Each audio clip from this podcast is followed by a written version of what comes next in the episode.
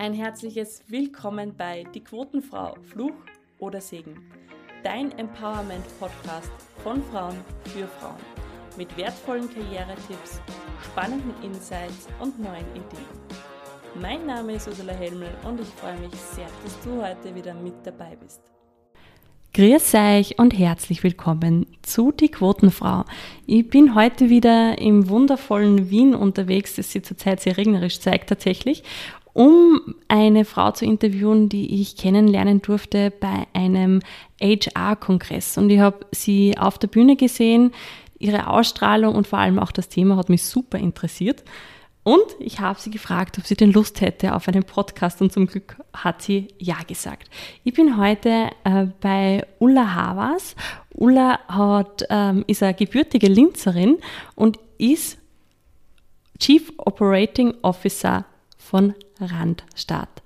Das ist der Weltmarktführer in der Personaldienstleistung und Ulla hat das Studium der internationalen Betriebswirtschaft in Wien und Los Angeles abgeschlossen, hat ein Doktorat der Sozial- und Wirtschaftswissenschaften und diverse Managementpositionen im In- und Ausland, national und international als Karriereweg hinter sich gebracht. Liebe Ulla, schön, dass du da bist. Ich freue mich sehr auf unser Gespräch.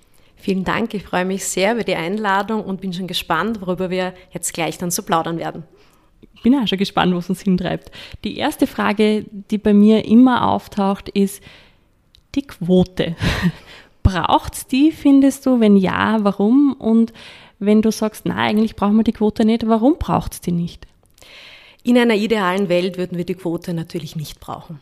Wenn man sich nur äh, in heimischen oder auch in internationalen Unternehmen umschaut und da in die Führungsetagen blickt, wird einfach klar, dass wir noch nicht dort sind, wo wir eigentlich sein sollten. Und zwar, dass wirklich das Verhältnis ausgeglichen ist und dass man eine Parität zwischen männlichen und weiblichen Führungskräften hat. Ich glaube, die Quote allein wird auch nicht reichen, um hier wirklich ähm, nachhaltig etwas zu bewegen. Aber ich glaube, es ist ein gutes Mittel zum Zweck. Also sie ist ein gutes Mittel zum Zweck, die Quote. Und darum würde ich sagen, sie könnte durchaus helfen, Dinge, die notwendig sind, zu beschleunigen. Und daher sage ich, ich glaube, eine Quote würde helfen, schneller zu dem gewünschten Zielzustand zu kommen, weil einfach mit einer Quote das, was wir erreichen wollen, und zwar, dass mehr Frauen in Führungspositionen sind, normaler werden würde und gelebter Alltag und dadurch könnten wir dann schneller unser Ziel erreichen. Warum braucht es denn Frauen in Führungspositionen? Darf ich so frech fragen? Natürlich. Ich würde da auch breiter gehen. Oft ist die Diskussion natürlich mit Mann und Frau, aber ich glaube, jeder Mensch ist natürlich einzigartig, hat seine Stärken und ich glaube, prinzipiell sollte man mal davon ausgehen, dass man sagt, die Position soll mit dem Menschen, der am besten geeignet ist dafür, besetzt werden, egal ob männlich, weiblich oder divers. Und was sich schon auch zeigt, ist, in ganz vielen Studien natürlich auch und in der gelebten Praxis, je diverser die Teams sind, umso erfolgreicher, umso innovativer wird gearbeitet. Und Frauen führen auch oft ganz anders, als es Männer zum Beispiel tun. Und ich glaube, wir sind in einer Situation, wo man nicht so einen wichtigen, großen Teil der Gesellschaft hier äh, ausklammern kann in den Führungspositionen. Und Frauen können da sehr viel dazu beitragen. Und ich glaube, daher ist es ganz wichtig, dass Frauen sichtbar werden in Führungspositionen und uns als Gesamtgesellschaft dann weiterbringen. Und was würdest du sagen, ist so die Quintessenz, wenn eine Frau führt? Was, was, was macht es vielleicht für einen Unterschied? Frauen führen in der Tat auch anders. Frauen sind oft empathischer, Frauen hören oft besser zu und Frauen sind sehr oft auch mehr konsensorientiert. Und das bringt das gesamte Team natürlich auch weiter. Und ich glaube, das, was oft Frauen auch vielleicht als Nachteil ausgelegt wird, dass man sagt, vor allem auch Müttern, die da vielleicht nicht in Führungspositionen kommen, ist es eigentlich ein Vorteil, weil die Empathie können Mütter vor allem sehr gut zu Hause mit dem Nachwuchs trainieren. Man hat ein unglaubliches Verhandlungsgeschick. Und oft ist es schwieriger, mit einem Dreijährigen zu diskutieren, als vielleicht mit einem Kollegen oder einer Kollegin. Und ich glaube, Frauen, der wichtigste Part ist diese Konsensorientierung, mhm. die ganze, ganze Teams dann gemeinsam weiterbringen kann. Jetzt hast du auch schon angesprochen, Kinder, Frauen, ähm, das, das ist natürlich ein riesengroßes Thema. Und meine Frage, ich habe gelesen in einem Interview, einem sehr spannenden Interview von dir, dass du eben drei Söhne hast. War es für dich so, dass du gewusst hast, du möchtest trotzdem Karriere machen oder gerade deswegen? Oder wie war, war das Thema? Wie hast du das für dich lösen können? Ich hatte eigentlich nie so was wie einen Karriereplan. Aber ich habe seit jeher immer gern gearbeitet. Das hat mir Spaß gemacht. Und ich wollte dann schon, wie ich in das Alter dann gekommen bin, wo ich gesagt habe, ich hätte gerne Kinder, war für mich immer klar, ich mag weiterarbeiten. Mhm. Und das eine soll das andere nicht ausschließen. Und jetzt, wo ich drei Kinder habe, finde ich es vor allem, auch weil es Söhne sind, sehr wichtig, ihnen genau das auch vorzuleben und sagen, es ist ganz normal, dass die Mama genauso wie der Papa auch arbeitet. Und geplant war es in dem Sinn nie. Ich wollte immer Kinder haben und freue mich, dass das dann auch so gekommen ist und geklappt hat. Und ich wollte aber auch immer weiterarbeiten. Und ich habe mir immer gedacht, es muss einen Weg geben und es muss gehen. Und äh, ja, ich glaube, man sieht an meinem Beispiel ganz gut, dass es auch gelingen kann. Bist du auf Gegenwind gestoßen in den einzelnen Unternehmen, die du durchlaufen hast? Hat da jemand bewusst oder unbewusst dir Steine in den Weg gelegt? Teilweise ja. Es war schon, wie ich dann mit meinem ersten Kind schwanger war und dann war ich, da war ich schon in einer Führungsposition und das war für mich schon auch ein wichtiger ein Einschnitt, den ich nicht vergessen werde, weil eine Führungskraft damals zu mir gesagt hat, sie hätte sich wirklich gedacht, dass ich diesen Fehler nicht mache. Und ich war dann als erster ein bisschen vor den Kopf gestoßen, was äh, ist denn da gemeint mit Fehler? Ja, dass ich denn jetzt auch Kinder kriege, weil ich habe doch so eine steile Karriere von mir. Und da bin ich schon damit in Berührung gekommen. Und ich habe mir das angehört. Ich hab, war mir sehr, sehr schnell klar, das ist nicht meine Meinung. Und dann habe ich es auch wieder vergessen und habe mir ganz fest auch vorgenommen, mich davon nicht von meinem Weg abbringen zu lassen. Und auf der anderen Seite habe ich aber auch sehr oft sehr viel positiven Zuspruch gekriegt, sehr viel Unterstützung. Und das Ideale ist eigentlich, dass Kinder einerseits ein ganz normales Thema sind, die gehören zum Leben dazu und das ist mir auch mit meinen Mitarbeiterinnen und Mitarbeitern ganz wichtig. Die Eltern sind, Kinder sind was Wunderbares, was Großartiges und wenn alle es auch wollen, lässt sich das auch perfekt vereinbaren. Das heißt, du lebst in deiner Führung auch so, dass du sagst, wenn es jetzt hart auf hart kommt und das typische Beispiel, die Kinder sind krank, dass ihr das intern lösen könnt. auf richtig? jeden Fall. Und dieses, dieses Beispiel, das wird ja so oft herangezogen, die Kinder sind krank. Aus meiner Erfahrung passiert es wesentlich weniger, als man vielleicht auch vermuten möchte. Und ich habe sehr oft das positive, positive Beispiele gesehen, dass genau die Mütter, aber auch Väter, die sich dann die Zeit nehmen müssen, weil sie sich um ein krankes Kind kümmern, das doppelt und dreifach hereinarbeiten, weil die sind pflichtbewusst, verantwortungsbewusst und ich hatte noch nie den Eindruck, dass jemand aufgrund seiner Kinder einen Job weniger gut machen konnte als jemand ohne Kinder. Das ist eine Erfahrung, die habe ich nie gemacht. Jetzt kämen wir schon sehr in dieses Thema auch in den Arbeitsmarkt rein. Also so, wie hat sich das verändert? Weil früher war das ja äh, gar nicht so, dass man sich Mitarbeiterinnen und Mitarbeiter wirklich das wieder quasi ähm, nachgearbeitet haben, wie du gerade gesagt hast. Da war es so typischer 9 bis 5 Job. Wie hat sich deiner Meinung nach der Arbeitsmarkt, Arbeitsmarkt jetzt verändert? Ihr seid ja Personaldienstleister. Und was ist wichtig für Unternehmen, die Mitarbeiterinnen suchen?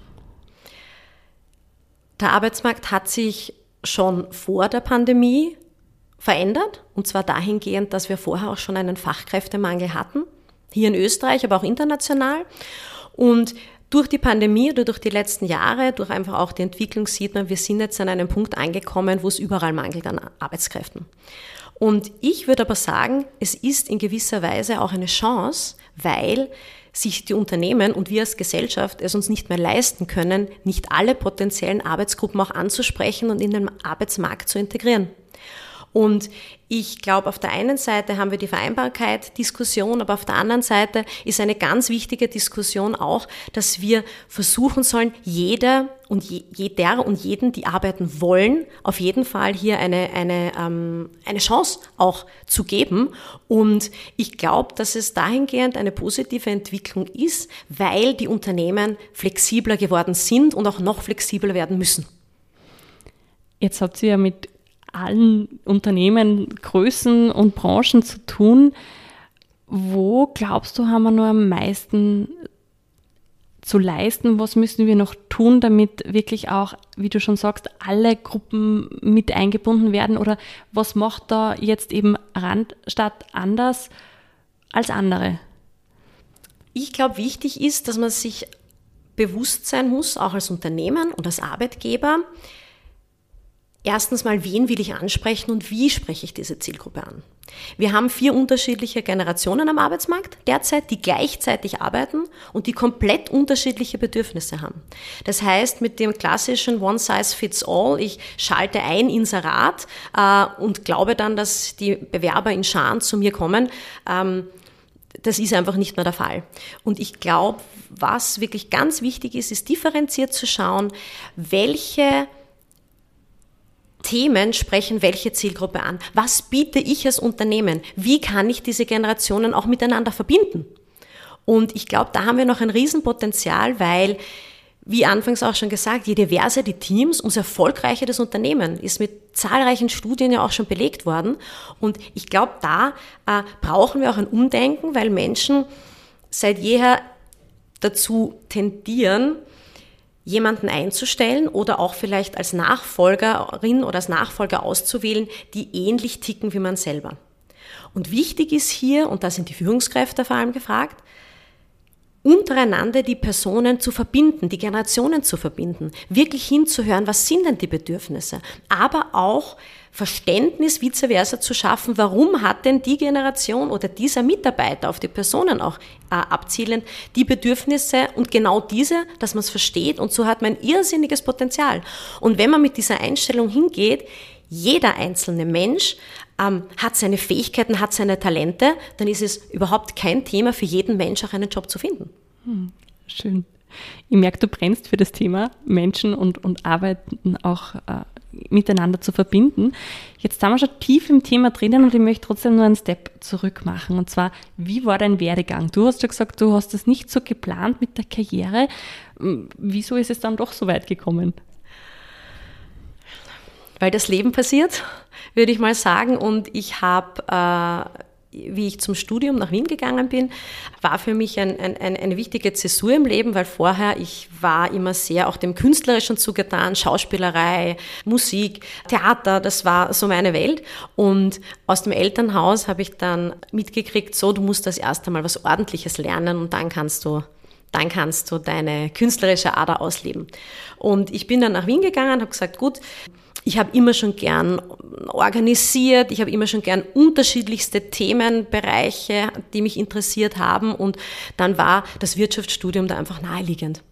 Und von meinem Studium her dann, ich, hab, ich, ich, war, ich war und bin ein Perfektionist und wollte das möglichst gut und möglichst äh, rasch über die Bühne bringen. Das ist mir auch ganz gut gelungen. Und dann muss ich sagen, haben sich die unterschiedlichen Möglichkeiten ergeben und das ist auch so ein ganz wichtiger Punkt wenn sich eine Möglichkeit ergibt, man muss einfach auch sagen, ja, und ich glaube, da habe ich nie gezögert, einfach unterschiedlichste Sachen auszuprobieren. Ich war in ganz vielen unterschiedlichen Branchen. Ich habe von Anfang an beim Studium nebenbei gearbeitet, weil es mich immer auch interessiert hat, wie denn die theoretischen Dinge in der Praxis dann funktionieren. Ich habe das Glück gehabt, großartige Chefinnen und Chefs auf meinem Werdegang auch zu haben, die mich unterstützt haben und mir auch gezeigt haben, was möglich ist. Und so hat sich das einfach linear ergeben, würde ich sagen. Und darüber bin ich natürlich auch sehr froh. Deine erste, gehen wir mal zurück zu deiner ersten Führungsrolle. Wie war das für dich so? Die ersten paar Tage, wenn es heißt, okay, du bist jetzt Leitung eines Teams, was waren so deine Gedanken? Meine Gedanken waren da ganz stark in Richtung, was haben die Vorgesetzten, die Führungskräfte, die ich bis jetzt hatte, besonders gut gemacht und was haben sie besonders schlecht gemacht.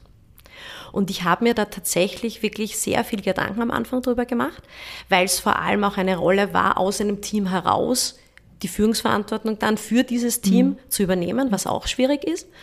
Und wichtig war mir, das ganz offen und transparent auch mit meinen Kolleginnen und Kollegen zu besprechen. Und ich glaube, das war auch ein Schlüssel, dass ich ihnen auch gesagt habe, ich weiß, viele Dinge könnt ihr besser als ich. Das ist aber auch gar nicht meine Aufgabenstellung, sondern meine Aufgabenstellung ist, dass wir als Team gemeinsam weiterkommen und besser werden. Und ich habe immer ein sehr offenes Umfeld, sehr auch geschätzt, eine offene Gesprächskultur. Das ist bis heute so. Ich schätze sehr, wenn meine Mitarbeiterinnen und Mitarbeiter mit jedem Thema zu mir kommen können. Es interessiert mich auch wirklich, wie es ihnen geht. Und ich glaube, das ist der Schlüssel zum Erfolg, dass Führung auch sehr gut gelingen kann. Aber auch, dass man sich nicht auch davor scheut, äh, negative Entscheidungen treffen zu müssen, weil das gehört mit dazu. Und wenn man am Anfang anfängt in einer Führungsrolle, tendiert man dazu, es allen recht machen zu wollen, in gewisser Art und Weise. Und das muss man sich bewusst machen, dass das einfach nicht die, die Jobbeschreibung ist. Die Jobbeschreibung ist, das Team möglichst gut weiterzubringen und da gehört sehr viel Positives dazu, aber manchmal wirklich auch einen Punkt zu setzen und sagen, so, das ist jetzt der Punkt, an dem entscheide aber nun ich. Jetzt hast du schon vorher gerade gesagt, dass du eben überlegt hast, was haben so die Führungskräfte gut gemacht und was war vielleicht für dich nicht so positiv. Hast du dort drei Beispiele, was für dich eine gute Führungskraft ausmacht und was sie vielleicht nicht machen sollte? Eine gute Führungskraft macht für mich aus, dass sie die Stärken und Potenziale jedes einzelnen Teammitglieds erkennen möchte und die dann auch dementsprechend fördert. Es macht für mich auch aus, dass man immer nur so gut ist wie das schwächste Glied des Teams. Das klingt so pathetisch, aber im Endeffekt ist das genau die Möglichkeit, wo man wachsen kann. Und die Führungskräfte, die besonders, mir besonders gut in Erinnerung geblieben sind, waren die, die mich wirklich immer angespornt haben und gesagt haben, das kannst du besser. Äh, zeig mir noch, was kann man noch mehr machen? Was können wir als Team verändern? Das waren wirklich immer welche, die versucht haben, den Status quo zu challengen und alle zu verbessern und mich da auch mitzunehmen. Und mich ernsthaft auch immer und ehrlich gefragt haben, was ist deine Sicht dazu? Wo ich mich ausprobieren konnte, wo ich neue Sachen lernen konnte, aber wo ich auch Fehler machen konnte und was total in Ordnung war, einen Fehler zu machen, weil man daraus lernt. Und schlecht waren die Führungskräfte, oder die, die das besonders schlecht gemacht haben, war eher in Richtung mir nicht den Eindruck geben und das Gefühl geben, ein wertvoller Teil des Teams zu sein, die immer versucht haben, mich ja klein zu halten, damit ihre eigene Position nicht gefährdet wird. Das wären so negative Beispiele, die ich auch erlebt habe auf meinem Weg. Jetzt ist man doch als Führungskraft auch nur ein Mensch, glaube ich. wie, wie gehst du an schlechten Tagen um? Weil es geht ja, es geht uns allen so, dass wir irgendwann einmal einfach genervt sind, dass vielleicht auch im privaten Bereich irgendwas vorgefallen ist, was man auch mitnimmt in die Arbeit. Wie gehst du da mit dir selber um? Also wie ist da deine Selbstführung? Das gelingt mir tatsächlich sehr gut, Privates und Berufliches da wirklich auch zu trennen. Und ich glaube, das ist auch was, da gewinnt man mit den Jahren äh, eine gewisse Routine, dass ich sage, wenn es mir jetzt schlecht geht oder wenn ich einen schlechten Tag habe, dass das weder äh, Kolleginnen, Kollegen und am äh, schon gar nicht die eigenen Mitarbeiterinnen und Mitarbeitern auszubaden haben. Und aber auch hier, wenn es vielleicht eine längere Phase mal gibt, wo die schwierig ist, bin ich immer für Transparenz. Dass man einfach ganz ehrlich auch sagt, so, hm, bei mir ist es jetzt auch gerade schwierig, aus diesen und jenen Gründen und da einfach dann trotzdem die, sein direktes Umfeld abholt. Wir verbringen so viel Zeit in der Arbeit mit den Kolleginnen und mit den Kollegen, dass es einfach auch wichtig ist, dass man da authentisch und ehrlich ist. Und ich glaube, dann gibt's da auch keine Probleme, weil dann kann jeder das auch sehen und, und auch wahrnehmen. Und ich glaube, es ist auch wichtig, dass man, es ist nicht alles immer eitle Wonne Sonnenschein mhm. und, und das muss es auch gar nicht sein. Und auch in diesen Krisen kann man wachsen. In deiner Laufbahn hast du ja mit Männern und Frauen schon viel zusammenarbeiten dürfen. Meine Frage da jetzt, wie ist es von außen betrachtet, wenn es zum Beispiel geheißen hat, hey, ich hätte jemanden im Team, kann ich mir vorstellen, eine neue Position. Gibt es da einen Unterschied, ob Männer und Frauen einfach äh, da mutiger, also welches Geschlecht ist da mutiger? Oder hast du da Erfahrungen, wie es mit den Geschlechtern ausschaut? Ich glaube, da gibt es in der Tat äh, ziemliche Unterschiede. Mir ist es noch nie passiert in meiner Karriere, wenn ich jemandem, eine, einem Mann, eine Promotion angeboten habe, da ist es eigentlich immer so, strahlende Augen, ja, super, mache ich. Und bei den Frauen habe ich sehr oft erlebt, dass als erster gleich mal schon auch die Freude und dann im zweiten Schritt, wo man wirklich an den Augen richtig sieht, da beginnt im Hintergrund die Agenda zu rattern. Kann ich das? Bin ich genug qualifiziert? Schaffe ich das? Wie kann ich das vereinbaren mit Hausarbeit, mit Kindern, mit Pflege? Und ich glaube, da ist schon ein ziemlicher Unterschied und deswegen wäre es ganz wichtig, wenn die Frauen sich auch mehr was zutrauen und einfach als erster, wenn eine Chance kommt, wirklich sagen, ja, ich schaffe das, ich kann das und selber von sich auch überzeugt sind, auch wenn sie es vielleicht gar nicht sind. Aber einfach diesen Mut aufbringen zu sagen, ja, danke, wenn du der Meinung bist, ich bin bereit für diesen Schritt, dann versuche ich das gern. Ich mache das, ich kann das. Hast du vielleicht dann nur einen kleinen Tipp, wie man mutiger sein kann als Frau? Indem man sich, wenn sich eine Chance ergibt, zuerst die Frage stellt, möchte ich das? Und wenn ich das möchte, dann sage ich ja dazu. Die anderen Umstände, das kann man alles irgendwie regeln. Aber ich muss mich als erster fragen, will ich das? Und wenn ich das will, dann hole ich mir die notwendige Unterstützung dafür, dass es auch gelingt. Und da sind wir wieder beim Führungsthema. Das ist, da ist nicht nur der, der Mitarbeiter oder die neue Führungskraft in der Verantwortung, sondern wiederum seine Führungskraft, ihn oder sie da bestmöglich dabei auch zu unterstützen. Und in unserem Fall bei den Frauen, dass man wirklich sagt, so, ich hätte dich gern für diese Position. Wie kann ich dir helfen, dass du möglichst besser wirst. Und das ist so ein, ein Credo, den ich mir immer, den ich immer meinen, meiner Führung zugrunde gelegt habe. Eine meiner Lieblingsfragen auch bei regelmäßigen Mitarbeitergesprächen ist, wie kann ich dir helfen? Weil das ist meine Aufgabe als Führungskraft, meinen Mitarbeiterinnen und Mitarbeitern zu helfen. Wir haben ja schon angesprochen über diesen einen Moment, wo du mit dem erst, deinem ersten Kind schwanger warst.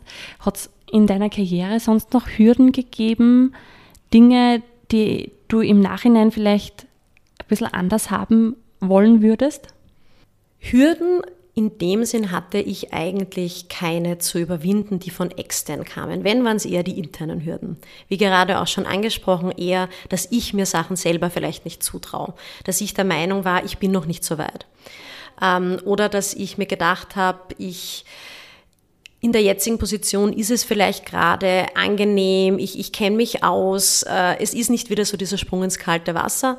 Und mir ist es aber dann Gott sei Dank auch immer gelungen, weil ich die richtigen Menschen in meinem Umfeld hatte, die mir auch gut zugeredet haben und mit denen ich mich gut austauschen konnte, zu sagen, nein, klar, ich schaffe das, ich mache das.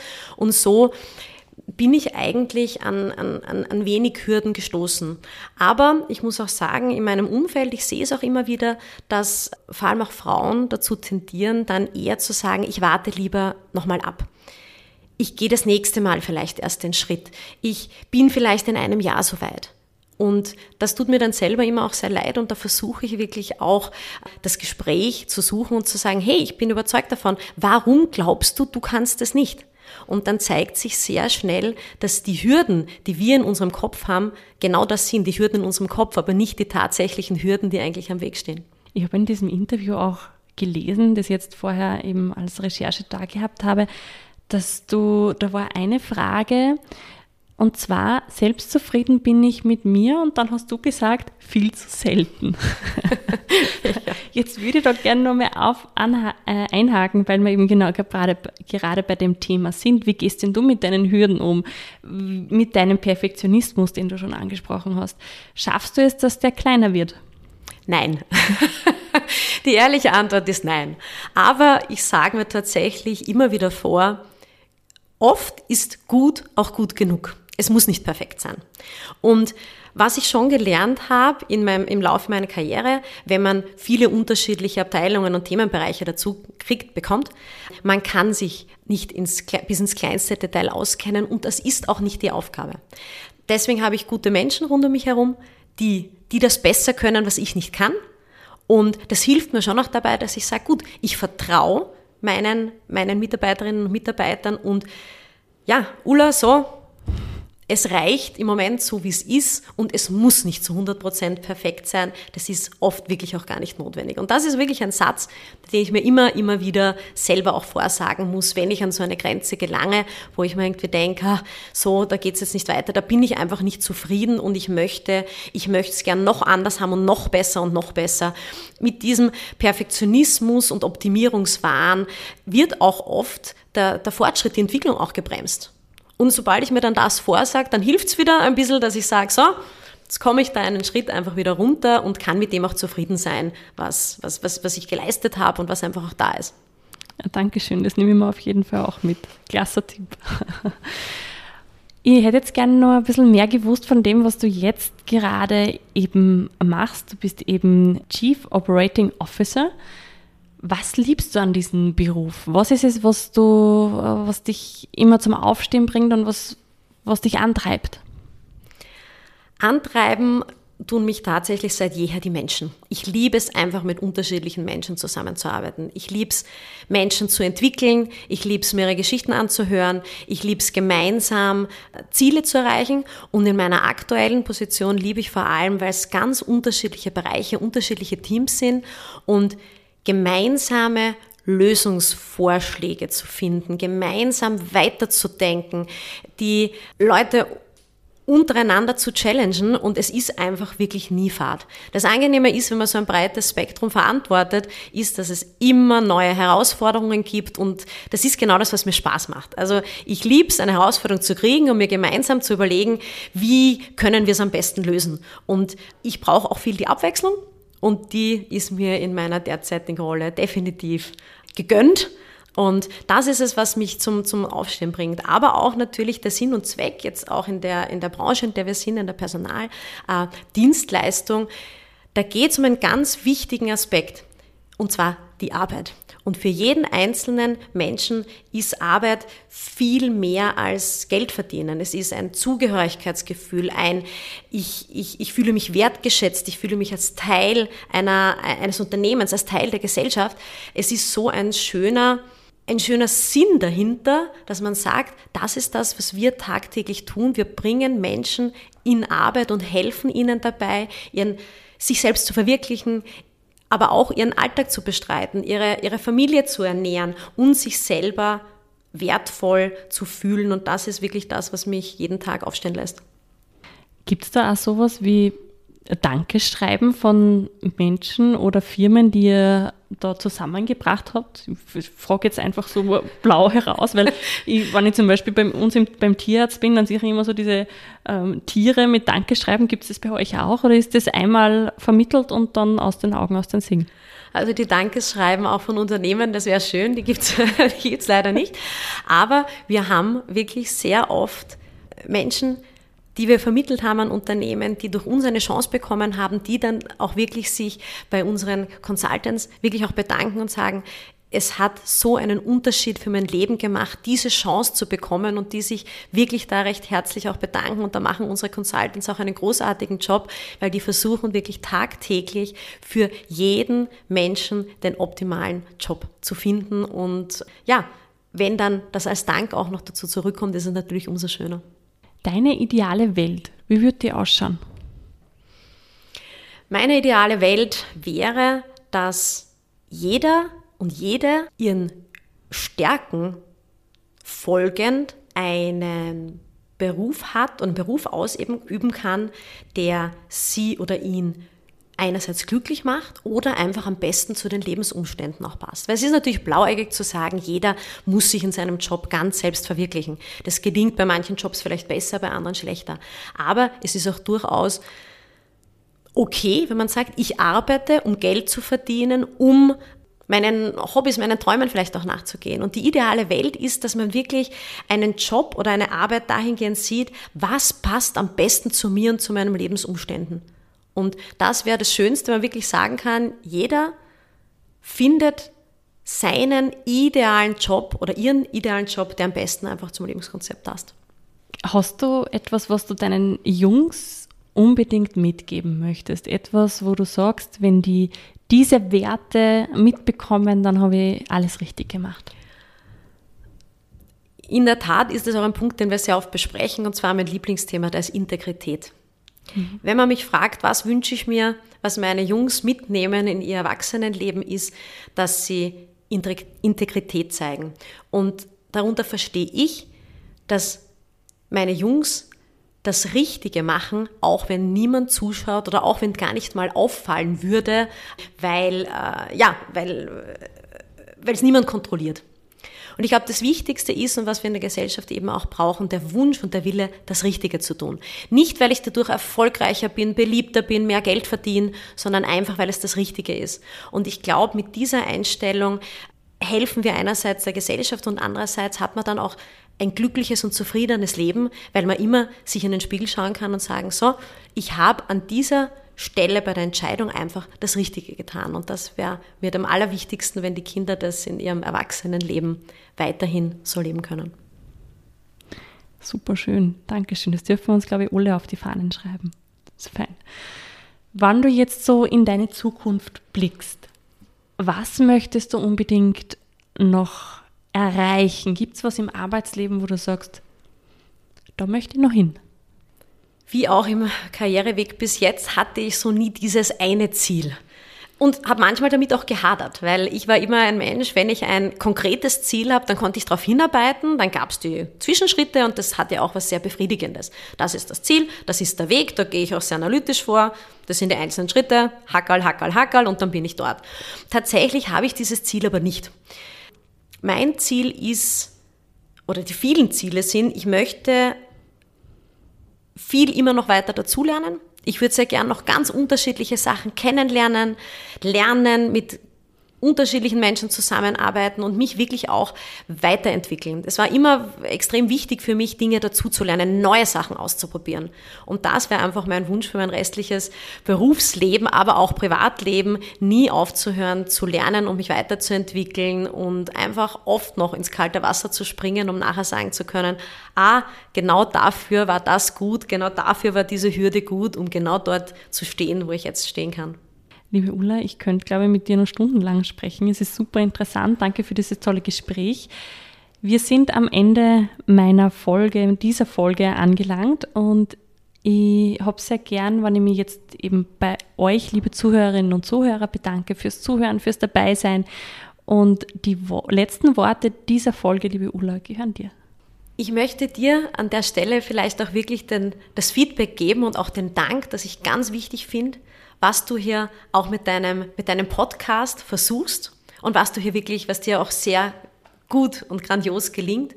Dieses Thema Frauen und Sichtbarkeit und Frauen in Unternehmen und Frauen auch stärker hervorzuholen mit deinem Podcast, dass du wirklich einen Beitrag dazu lieferst, dass das immer noch stärker gesehen wird, aus ganz unterschiedlichen Blickwinkeln, weil wir sind, die, die, die, deine Gesprächspartnerinnen sind aus ganz unterschiedlichen Ecken kommen die und haben ganz unterschiedliche Werdegänge, aber eins haben wir alle gemeinsam und zwar dieses, wir wollen die Sichtbarkeit erhöhen, wir wollen das Vernetzen stärken, wir wollen unsere Sicht der Dinge, unsere Themen stärker hervorkehren und da bin ich dir sehr dankbar, dass du mit deinem Podcast hier einen wichtigen Schritt in diese Richtung auch setzen willst und bedanke mich sehr für dieses sehr offene, sehr nette und sehr kurzweilige Gespräch.